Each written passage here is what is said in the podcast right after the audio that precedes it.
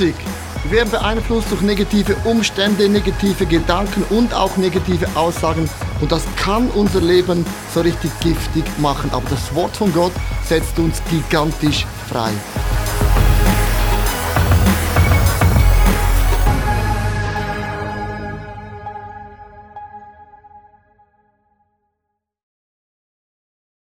Das Thema heißt riskante Umgebung. Und ich möchte anfangen mit einer Frage, die ein Schrift gelehrt hat, hat Jesus die Frage gestellt, Jesus, wie kann ich sicher sein, dass ich das ewige Leben werde haben? Mega krasse Frage. Dann sagt Jesus, lieb Gott von ganzem Herzen, lieb deine Mitmenschen wie dich selber. Da fragt der Schriftgelehrte, ja, wer ist denn mein Mitmensch? Dann sagt Jesus eine gute Frage. Und er erzählt eine Geschichte vom barmherzigen Samariter. Und die Geschichte ist eigentlich spektakulär. Sie ist mega einfach, aber hinter dran steckt mega krasse Theologie, krasse Aussage von dem Jesus. Ich möchte in den Text hineingehen. Immer wenn du einen Text liest, gibt es zwei Fragen. Was sagt Jesus und was sagt er nicht? Es gibt eine Sache, die Jesus bewusst weglässt, weil das spielt wie keine Rolle. Der Text heißt in Lukas 10, Vers 30 heißt es, ein Mann ging von Jerusalem nach Jericho hinab. Unterwegs wurde er von den Weglagern überfallen. Sie plünderten ihn bis aufs Hemd aus, schlugen ihn zusammen und ließen ihn halbtot liegen. Dann machten sie sich davon. Also das ist jetzt der Mann. Halbtot liegt er da am Boden. Hochinteressant. Jesus sagt kein Wort. Wie heißt er? Wo wohnt er? Wo kommt er her? Ist der Mann intelligent? Ist er schön? Was für eine Nation? Ist er beliebt? Hat er einen Fehler gemacht? Einfach sachlich. Ein Mann liegt halbtot am Boden. Also Jesus bringt keine Emotionen ins Spiel. Also wenn du einen Text schreibst, dann bringst du so Emos rein. Keine Emos, nichts. Kannst du dir vorstellen? Nichts. Du kannst nicht schreiben, schreiben ohne Emos kann ich nicht. Und Jesus einfach kein Emo. Jesus bringt, sagt nicht, wie ist er niedergeschlagen worden? Was hat es für Geräusche gehabt?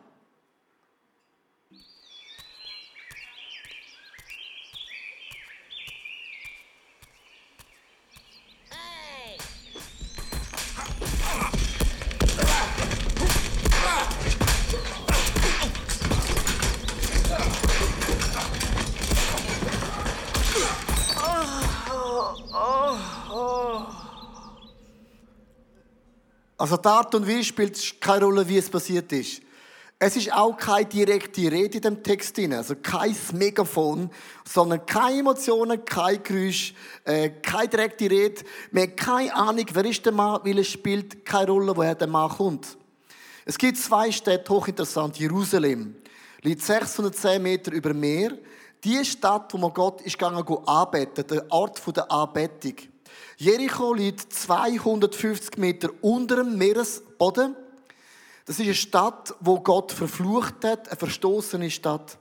Und es geht 27 Kilometer den Berg durchab. Die zwei Geschichten sind in der Geschichte matchentscheidend Jerusalem und auch Jericho. Jesus bringt drei Männer ins Spiel. Und es ist hochinteressant, der Background und warum genau die drei Männer. Der erste ist der Priester. Lukas 10, 31. Zufällig kam ein Priester denselben Weg herab. Er sah den Mann liegen, machte einen Bogen um ihn und dann ging er weiter. Da haben wir unseren Priester. Lauft per Zufall den gleichen Weg und er stoppt da. Und jetzt bitte achte mal auf das Gewand. Warum hat man den Priester nicht auch niedergeschlagen und bestohlen? Wer will schon mit so einem Gewand rumlaufen? Also als Räuber siehst du sau blöd aus. Auch zum Anroppen ist es mega auffällig. Und jeder gewusst, wenn der Priester von Jerusalem kommt, hat er alles Geld im Tempel niedergelegt. Dem seine Säcke sind dermaßen leer. Leere Säcke, schlimmes Gewand, bringt gar nichts. Warum macht der Priester einen Bogen? Und du musst eins wissen, das Tal ist nicht so groß dass man kann sagen, okay, ich habe den nicht gesehen. Jesus sagt, er macht den Bogen mit anderem Bewusstsein, er macht bewusst einen Bogen um die Person. Also kannst du mal überstolpern da. Und läuft einfach weg. Warum läuft der Priester weg? Warum greift er nicht ein? Weil du musst wissen, der Priester ist gegangen nach Jerusalem. Du hast einmal pro Jahr von Gott anbeten. Das war ein mega ganz krasser Dienst. Du hast dich vorbereitet, geheiligt, alle Sünden vergeben. Du hast gewusst, ich werde alles einhalten, um diesen Job für Gott zu tun. Ein Priester hat keine Leichen anlangen, kein Blut und auch nicht Aussetzungen. Und der Priester anlauft, sieht er, der Mann ist halb tot, halb blutig, liegt er da. Und das Gesetz hat geheißen, ich kann ihm nicht helfen, sonst habe ich Blut. Und wenn ich Blut habe, dann verstoße ich zum Gesetz von dem Gott im Himmel. Ich würde schon gern helfen. Aber meine Bibel, mein Gesetz und meine Moral sagt mir, es geht einfach nicht. Und das ist das erste Wort. Er läuft vorbei, weil er gesetzlich ist. Das gesetzliche Wort ist ja immer so eine Sache. So. Kann es in deinem Leben, dass Gesetzlichkeit dir auch im Weg steht und du sagst, äh, ich würde schon gerne helfen, aber ich möchte Sünde nicht unterstützen? Oder Menschen sagen, ja, der ist selber die Schuld. Ich meine, Wer geht nach Jericho?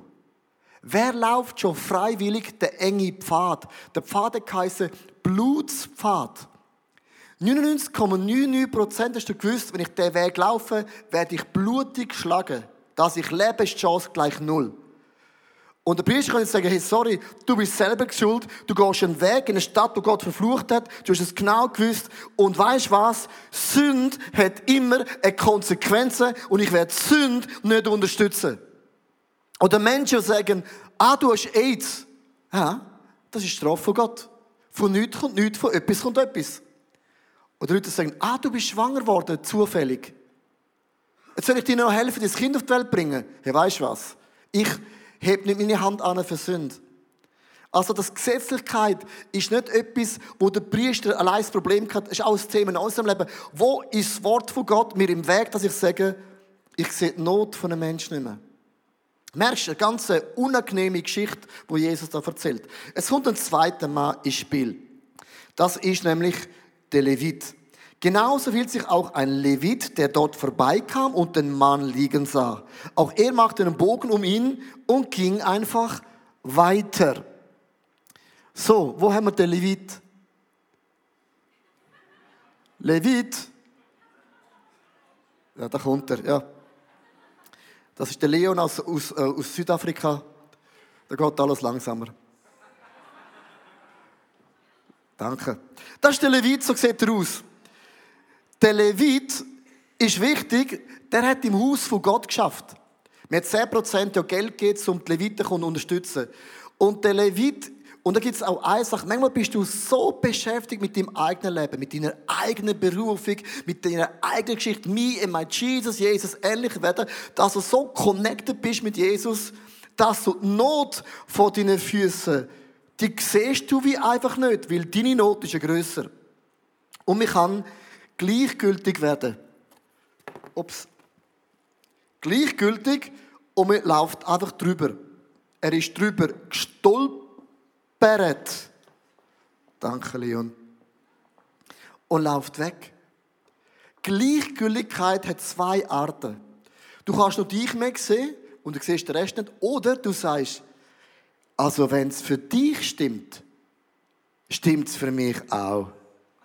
Also wenn es für dich stimmt, halb tot, blutig da zu liegen, dann stimmt es für mich auch. God bless you.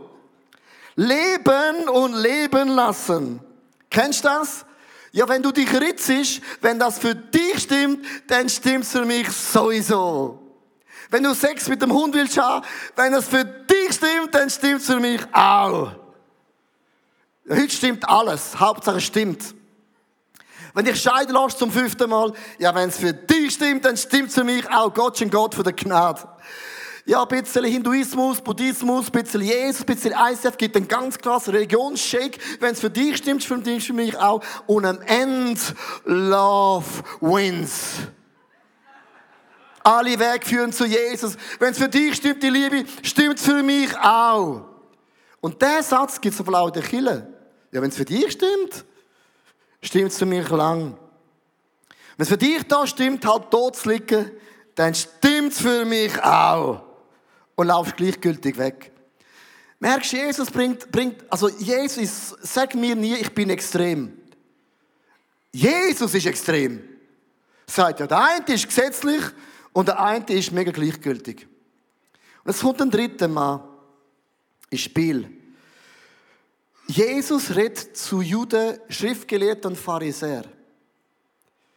Und was Jesus jetzt macht, die ihr Herz hat aufgehört zu schlagen. Die Leute haben ihr Maul nicht mehr zugebracht. Jesus kann provozieren.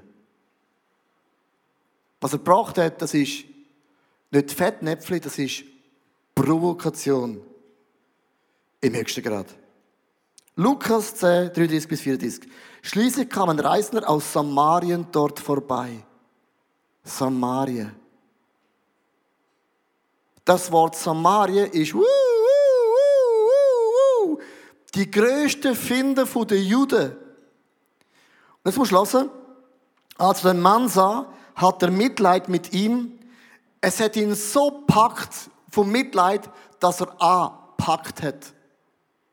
Er goss Öl und Wein auf seine Wunden, verband sie, danach setzte er auf sein eigenes Reittier, brachte ihn in ein Wirtshaus und versorgte ihn mit allem Nötigen. Jesus sagt, wenn du als Levit, als Priester Menschen der Not nicht hilfst, dann hole ich deinen größten Find. Samariter sind die größten Finder vom Volk von Gott. Weil es hat zwölf Stämme gegeben.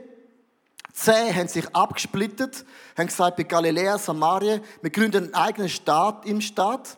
Sie haben einen eigenen Tempel gebaut, die gesagt, Stadt nach Jerusalem, der Weg auf ist zu weit, wir machen einen eigenen Ort zum Gott arbeiten und die haben mega Lampen gehabt. Wo Jesus auf die Welt kommt, haben die Samariter und die Juden, die haben sich Saures gegeben.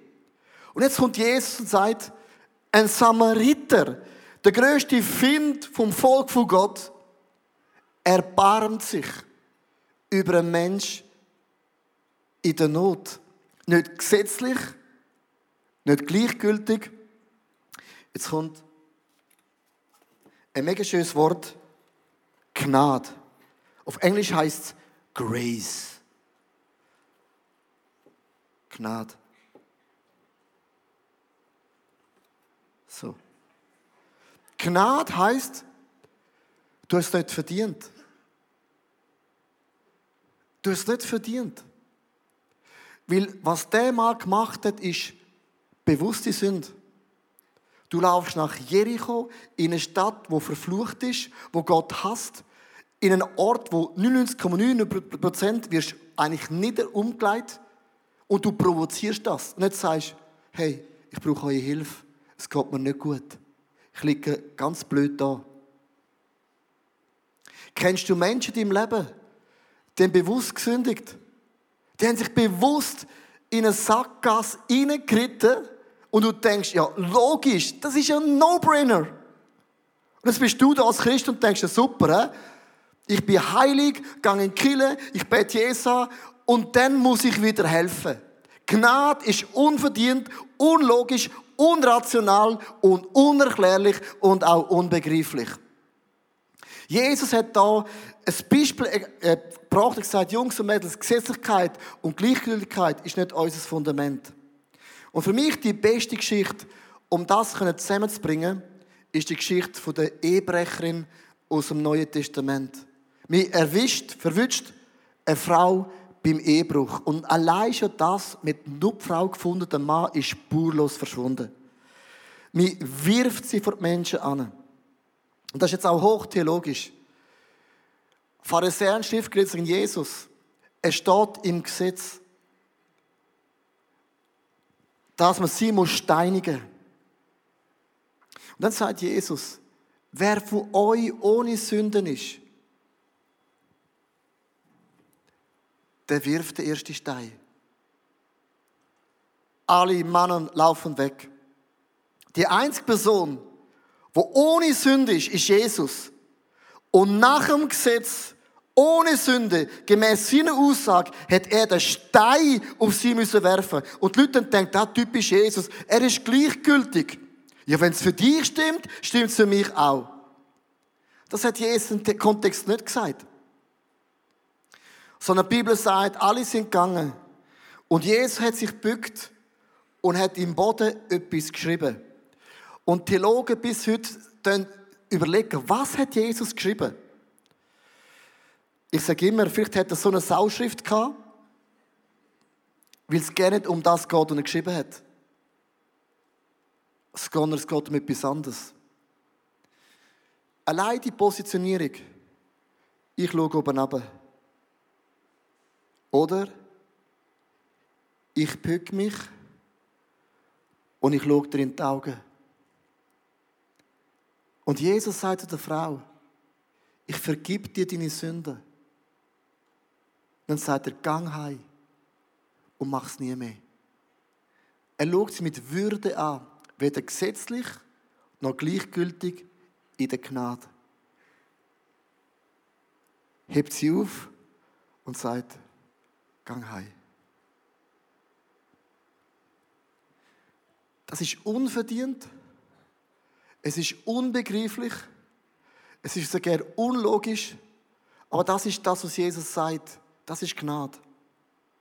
Und meine Frage ist an dich und mich, gibt es Menschen in unserem Umfeld, die vor uns liegen, die Not haben? Der Schriftgelehrte am Anfang gefragt, Jesus, wer ist mein Nächster? Und Jesus fragt ihn, welcher von diesen drei hat richtig gehandelt? Dann sagt er, der, der barmherzige Samariter. Dann sagt Jesus, für wer bist du ein Nächster? Nicht wer ist dein Nächster? Für wer bist du der Nächste? Für wer bist du der Mann, die Frau, die die Hand entgegenstreckt und Menschen aufnimmt und ihnen Würde und wieder einen Weg gibt? Wir können in unserem Leben an Menschen vorbeilaufen. Wir können sie ignorieren. Wir können gleichgültig sein. Wir können enttäuscht sein von Frauen und Männern. Du machst einen riesen Bogen und sagst, ohne mich hast du es verdient. Du hast einen Sünd gelitten oder hast mich verletzt. Schau, für mich ist die Geschichte eine mega krasse Geschichte, wo uns die Frage stellt, wo habe ich Gnade auf die Seite gelegt? Weil ich enttäuscht bin, weil ich verletzt bin, weil ich finde, die Person hat es verdient. Und Jesus sagt, für wer bist du die nächste Person? Ich möchte das ganz kurz erklären. Äh, in einer Sonnenkille wie ICF Zürich hat man ja viele Geschichten, es gibt viele Bekehrungen, es gibt viele Wunder, es gibt viele Heilige, es gibt viele Taufen, es gibt viele Kindereinsegnungen. Das heißt, wir sind eine mega fleissige Kille. Und es gibt auch mega viele Frauen und Männer, die sich auch scheiden lassen in unserer Kille. Und das ist ja eine von den krassesten Fragen. Wie geht man um, wenn ein Ehepärlich sich trennt in einer Kille? Weil die Bibel sagt, du sollst nicht scheiden. Und dann die einen sagen, ja, aber Gott ist ein Gott von der dritten, von der vierten, von der fünften Chance. Äh. Und ich sage, nein, Gnade. Was heisst Gnade? Also, wenn ein Ehepärchen kommt, das sich scheiden lassen will oder sich trennen will, erstens Prinzip, du hast zwei Ohren. Der Mann sagt natürlich immer, die Frau ist schuld. Und er kann das mega gut erklären und denkst, Mann, ist das eine Frau. Und die Frau erklärt es und sagt, ja, der Mann ist schuld. Und denkst, lag, ist das ein Mann. Und in jedem Gespräch gibt es einen Grundsatz. Du hast zwei Ohren, eins Öhrli für die Frau, das zweite Öhrli für den Mann. Und zwischen hast du das Hirn, um dann zu überlegen.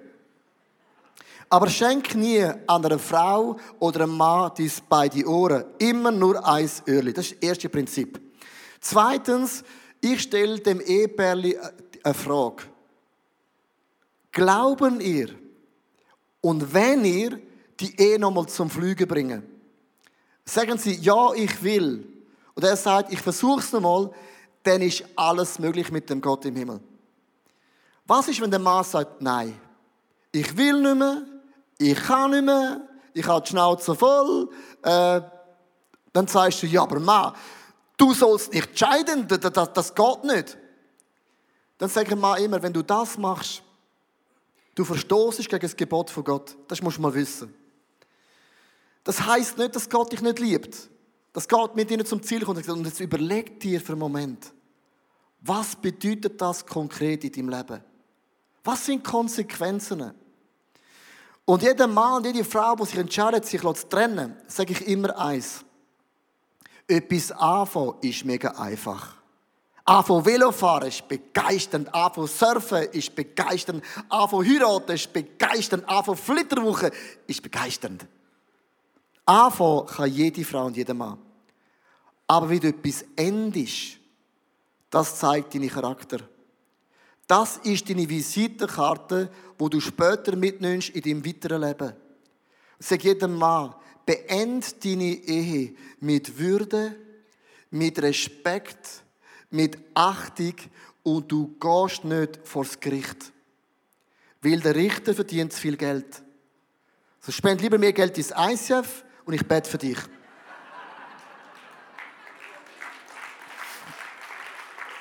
Nein, nichts gegen die Richter, die machen einen super Job, alles korrekt. Aber das gibt dann oft so eine Schlammschlacht. Eine Schlammschlacht, das ist, das ist tiefste Niveau, das es gibt, das ist charakterlos. Sag immer, beend etwas mit Respekt und Würde. Und dann sage ich zum Mann, du hast ein neues Kapitel, eine neue Seite, stand auf und heb deinen Wert, deine Moral für die neue Ehe wieder voll an. Ich sage zu der Frau und im Zerbruch, das ist ein neues Kapitel. Glaub, dass Gott nochmal Wunder vollbringen kann, dass Gott einen neuen Mensch in dein Leben hineinbringt.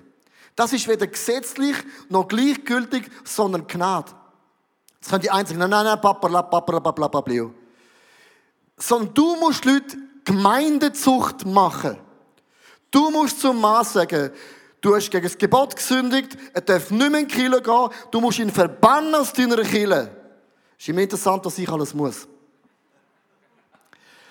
Ich sage zwei Sachen. Erstens, die Türe ins ICF ist offen für jede Frau, für jeden Mann, für jeden Background, für alle. Das ist ein Public Celebration. Da gibt es keine Gemeindezucht in der Celebration. Sonst äh, ist es schwierig.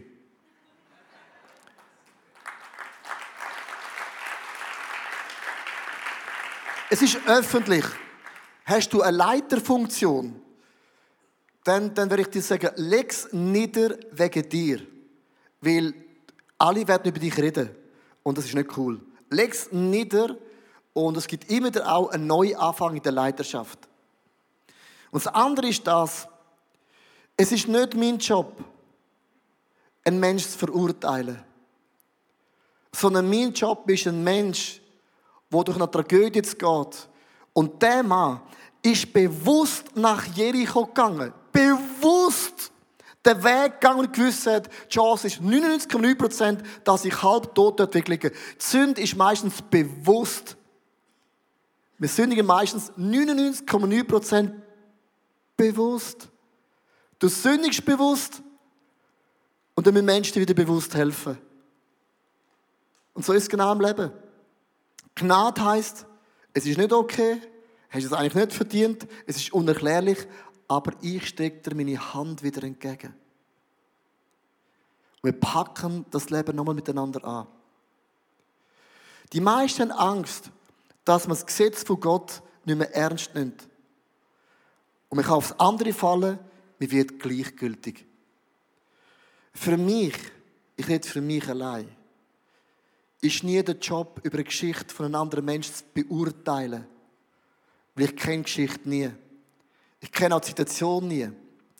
Und es gibt ja eine wunderbare Handbewegung, wenn du mit dem Finger auf einen Mensch zeigst. Das ist mega cool. Drei Finger zeigen auf dich zurück. Und die einzige Botschaft ist für mich selber, dass ich mit meinem Leben nicht einen Weg gehe, bewusst, wo falsch ist. Und ich möchte mit der Frage, mit dem Bibelvers besser gesagt enden. In Jesaja 58, Vers 6. Löst die Fesseln der Menschen, die ihr zu Unrecht gefangen haltet. Befreit die vom drückenden Joch der Sklaverei und gebt ihnen ihre Freiheit wieder. Schafft jede Art von Unterdrückung ab. Das heißt, wenn ich an Menschen drüber stolpere oder einen Bogen mache, tue ich Leute gefangen halten. Ich ignoriere Menschen. Ich bin lieblos. Ich möchte mit dem Gedanken eine Frage beenden. Schau, Weihnachtszeit ist immer eine Zeit, wo vielleicht jemand vor dir liegt in der Not. Vielleicht hast du einen Vater, bewusst Alkoholiker, hat deine Familie zerstört. Und du sagst am Weihnachtsfest, ich komme nicht mehr das Fest. Ich mache einen bewussten Bogen um meine Familie. Du machst einen Bogen um deinen Vater, wo du denkst, der hat es verdient. So wie du sagst, nein, ich werde nicht mit der Sünde im gleichen Haus mehr feiern und wirst gesetzlich dabei. Wir alle haben Situationen, ein Vater, eine Mutter, Freunde, ein Arbeitskollege, ein Mensch aus einer anderen Religion, jemand in der Small Group, wo Gott vor deine Füße geleitet. Und Jesus hat einmal gefragt, wer ist dein Nächster? Nicht, wer ist dein Nächster? Für wer bist du der Nächste? Für wer möchtest du deine Hand anheben und der Person helfen? Für mich ist es eine mega prophetische Botschaft, weil mich hat die Frage nicht beantwortet mit einmal, yes, ich habe geholfen. Es ist eine Frage im Dauerloop. Es loopt sich andauernd. Die Frage kommt jede, jede Woche. Ja, wer liegt vor meinen Füßen? Und was ich mega interessant finde, die meisten Leute, wo, wo vor meinen Füßen liegen, denken immer, warum gibst du mir so einen Fall? Gib doch den Fall einem Nick. Oder einem Michi Sieber. Ich, ich möchte lieber so, so die einfacheren Fälle. Oder? Jeder Fall, wo du vor deinen Füßen hast, ist immer ein schwieriger Fall. Aber es ist immer ein Fall, wo Jesus dir sagt, du kannst lernen, was Gnade bedeutet. Nicht den Glauben zu verwässern, aber auch nicht zu blockieren, dass ich nicht mehr helfe. Ich möchte heute zum Schluss beten. Es ist eine Frage, die ich gestellt habe, nicht eine Predigt, die du kannst. Das ist Punkt 1, 2, 3. Es ist eine Frage, die Jesus uns heimschickt. Wer ist die Nächste? Wer steht vor deinen Füßen? Wo stolper ich drüber? Wo mache ich einen Bogen? Wo helfe ich nicht mehr? Ich möchte beten, dass die Weihnachtszeit für uns alle zu einem mega Gewinn werden, dass wir keinen Bogen machen um Vater, um Mutter, Freunde, Kollegen, was auch immer das ist in unserem Leben. Ich möchte dich einladen, deine Augen zu neigen und deine Augen zu neigen. Ja, wer das kann, der kann das probieren. Jesus, ich möchte Dank sagen für die gigantische Geschichte, die so lebensnah ist. Ich danke dir, dass du mir den Wert hineingeleitet dass ich das Wort von Gott ernst nehme, das nicht verwässere mit Sünde. Und doch kann ich nicht in mir in einen, einen gleichgültigen Geist oder auch keinen gesetzlichen Geist. Sondern du hast mich bestimmt, Menschen zu helfen, in bewusster Sünde oder unbewusster Sünde. Und das macht mir klar, was auch du dich entschieden hast, Jesus, für uns Menschen. Und ich möchte dich fragen, und das ist, glaube ich, eine Frage von Jesus. Wer liegt vor deinen Füßen? Vor wem machst du einen Bogen? Welcher Name macht dich rasend? Welche Geschichte tut bis jetzt weh? Lass einen Moment einfach ruhig sein, wo du dir die Frage von Jesus stellst. Und dann möchte ich dich einladen, heute Jesus zu bitten, dass das, was du hast, dein Öl und dein Wein und dein Geld, kannst investieren, dass dem Mensch, der Frau, dem Mann, kann geholfen werden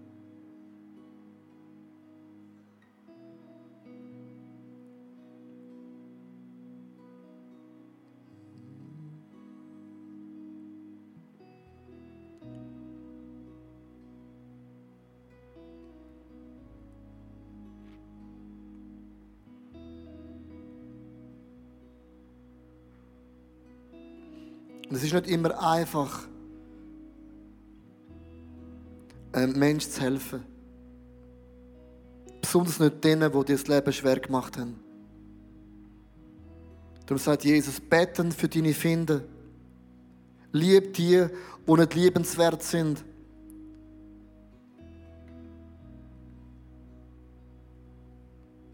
Ich werde dich bitten, sag zu Jesus, dass er dir hilft, dass er dir die Kraft gibt, auch die Autorität gibt, auch die Weisheit gibt, wie das konkret können anpacken in seinem Leben. Ich bitte dich, Heiliger Geist, gib uns Lösungen, gib uns Ideen, berühre unser Herz, unsere Einstellung.